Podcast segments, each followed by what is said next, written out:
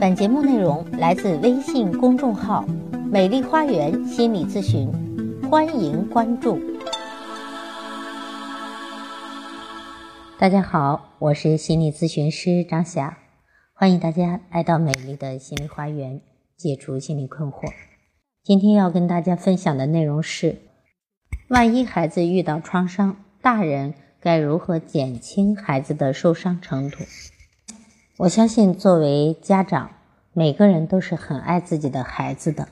但是，无论你保护的多好，难免孩子会受到一些心理的创伤。那么，创伤是什么呢？一个人直接经历或者目睹他人死亡，或者死亡的威胁，或者身体的完整性威胁的事件，以及经历到亲人朋友发生意外的暴力、死亡的威胁。严重的伤害，还有像地震啊、泥石流这种，呃，天灾人祸，我们称之为创伤。它有三个特征：第一是生命攸关；第二出乎意料；第三无能为力。人们在刚刚遭受重大的刺激时，可能会出现表情呆滞、意识朦胧或者躁动不安的状况。这属于正常的应激性的障碍。如果在上述的状态，呃，时间超过了三到四周以上，那就可能属于创伤后的应激障碍了，又称为 PTSD 啊。创伤后应激障碍的核心症状有三个：第一是闪回，第二是回避和麻木，第三是高警觉。闪回是说经历过伤害的人触景生情。误以为创伤的事件再次发生了，在他的思维和记忆，或者在梦中反复的、不自主的涌现与创伤有关的细节。第二，回避和麻木，是说经历过伤害的人会持续的极力逃避与创伤有关的任何事件或者场景，拒绝参与一些实际上没有危险的活动。有人甚至会出现选择性的遗忘，外在的表现看起来。可能与平常无异，但这并不表示创伤事件对他没有影响。第三是高警觉性，是说这个人啊经历过创伤之后会过度的警觉，注意力不能集中，容易有冲击、有冲动，还有弥漫的焦虑情绪。李安导演在他的作品《比利·林恩的中场故事》中的男主角。就是一个拥有着典型的 PTSD，也就是创伤后应激反应的症状的人。嗯，男主角呢，林恩被派往伊拉克战争，在当地的与武装力量进行了一次激战，他和队友大难不死，逃过了一劫，回到国内成为了全国的英雄，并被邀请参加了一场感恩节的橄榄球公开赛。他在表演的过程中。脑中不断的出现战场中的场面，自己不能控制。回到家中和家人坐在一起，当家人问起战争的事情，他就会放下碗筷，回到自己的房间，退行到一个孩子的状况。而电影中会场里出现了很大的声音，他会表现出情绪上的失控。这就是应对的三个啊 PTSD 的核心症状。那么对于孩子们来说，他们的认知发展水平是有限的，对于世界的理解和信任还在建构之中。相比一些非人际的创伤，比如说车祸、自然灾害，人际的创伤，比如遭受虐待导致的 PTSD 的发生率要高很多。包括遭受同伴的欺辱、缺少父母的陪伴，啊，比如父母外出务工的留守儿童。以及经历过丧失，如突然失去亲人，这些都是造成儿童发生 PTSD 的原因。其中，儿童遭受欺负或者虐待是儿童发生应激障碍的重要原因，包括身体的虐待、忽视、性虐待和情感忽视。孩子与成人相比更加的脆弱，同样遭遇经历所造成的。儿童、青少年的 PTSD 的比率要高于成人，且对其一生会产生持续的不利的影响。其实，不同的孩子创伤的程度也各不相同。同样的创伤对不同的孩子受到的伤害程度也不一样。那么它有以下几方面因素的影响：首先是遗传因素，再是个性特征，再是认知方式，再是家庭环境。父母如果发生过创伤经历的话，那孩子在他人面对同样的伤害事件时，会比他人更加容易产生创伤的体验。第二是个性特征，高神经质人格的个性更易遭受创伤的体验。因此呢，对于内向敏感的孩子来说，我们应该给予更多的关注。第三是认知方式，比起发生了什么，你怎么看待这件事情更为重要。那么，我们对于自身和世界的负面评价，可能会导致对事件后果和消极反应的感知夸大。第四是家庭环境，良好的亲子关系可以给予孩子们更多的安全感，能够让孩子感受到更多的社会支持，同样也可以缓冲到他们在创伤之后的压力和症状。需要提醒的是。创伤反应不仅发生在直接遭受创伤事件的个体身上，看到别人遭受创伤，同样也会对个人产生心理上的冲击，从而产生同样的创伤体验。这也就是心理学上所说的替代创伤。那讲到这里，我们怎么去对于儿童的心理创伤有大致的了解呢？如何能够了解到孩子遇到的事情和目前的状况呢？首先，应该注意观察孩子们的行为以及行为上的变化，仔细的留意孩子的身体是否有不明原因的伤疤。孩子之间平时打打闹闹、蹦蹦跳跳，难免会受伤。很多时候，孩子受伤了，家长问起来，他一般会直接的说出来，说玩耍的时候不小心碰到了，自己撞到了等等。但是如果孩子身上出现了不明原因的烧伤、咬伤，损伤、骨折或者眼眶淤青，并且支支吾吾的不肯说，甚至出现了面露难色和困扰的表情，那这种情况下，我们就一定要引起注意了。除了观察，我们可以用假装游戏的方式。那么，孩子在一岁以后可以玩假装的游戏。孩子天生都是会模仿的，这是他们社会学习的一种方式。他们模仿的来源就是所遇到的各种事情，也就是说，从他演的故事可以看到他真实的经历。这样的方式主要适合于年龄比较小的孩子，或者是已经受到伤害而不愿意表达的孩子。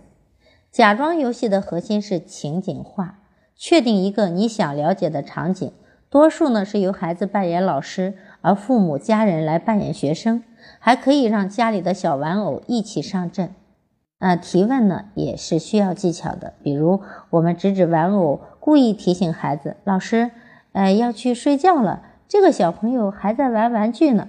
孩子马上大声说：“现在是睡觉的时间，玩玩具是不对的。”你马上说：“老师要给他罚站吗？”孩子摇摇头说：“不是，不是罚站，是提醒。”你可以接着问：“那如何提醒这个小朋友呢？”孩子回答说。如果他再不睡觉，我就取消他的小红花了。像这样，你就知道老师并没有罚站孩子，而是用小红花作为奖励的方式。那么，面对受到创伤的孩子，家长该如何的帮助和支持孩子呢？在帮助孩子之前，我想先要提醒大家，父母自己的一些情绪的问题，要注意到自己可能因为替代创伤处在应激的状态。长期处于这种状态，你的身心不仅容易出问题，还因为认知的偏差，容易做出一些错误的决定。孩子或者亲人受到伤害，父母一定是很心痛的。但是你一定要记得，面对受伤的孩子，你是孩子情绪和压力调节的仰仗。你对孩子这段经历的反应，会直接影响到孩子是怎么看待自己，怎么看待这件事件。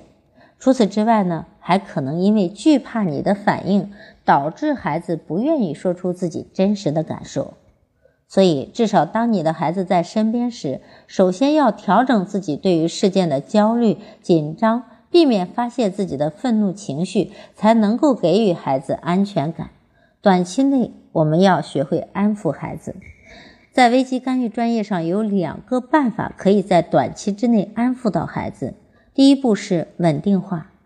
孩子经历了创伤，他们感受到自己的生存环境是容易受到破坏的，会产生特别的恐惧、缺乏安全感以及对于外界的不信任感。当可怕的事情发生时，重要的是让孩子知道你正在努力的帮助他，你会保证他的安全，让他知道已经发生的那件事情是罕见的，只有少数人可能会做很糟糕的事情，而大多数人不会。甚至你可以和他一起讨论安全的预案，比如，如果遇到了有人多次的推搡他，把他弄痛了，感觉自己受伤了，他可以告诉某个老师，可以请老师帮忙通知爸爸妈妈，或者可以去国徽写着警察局、派出所的地方寻求帮助等等。当孩子知道遇到某些事情他可以怎么做，他就会感觉到更为安全而更为可控。第二步是暴露疗法，暴露的前提是情绪稳定，也就是说，我们只有对情绪稳定的孩子才能够做暴露。我常常被问到，为什么要让遇到不好事情的人不断的去重新体验那种不好的感觉呢？这不是在伤口上撒盐吗？原因在于你经历的事情。其实不是所有的都能够永远记住，它需要经过相当复杂的过程才能够变成成长期记忆啊。暴露的目的呢，就是为了重新激活那些旧的不好的记忆，在它们被大脑长久的保存起来之前，以消除那些相关的负面情绪。这就是说，不断的这样做之后，虽然亲密的人会记得这些事情，但是他不会再对那些事情。有任何的生理上的恐惧的反应了。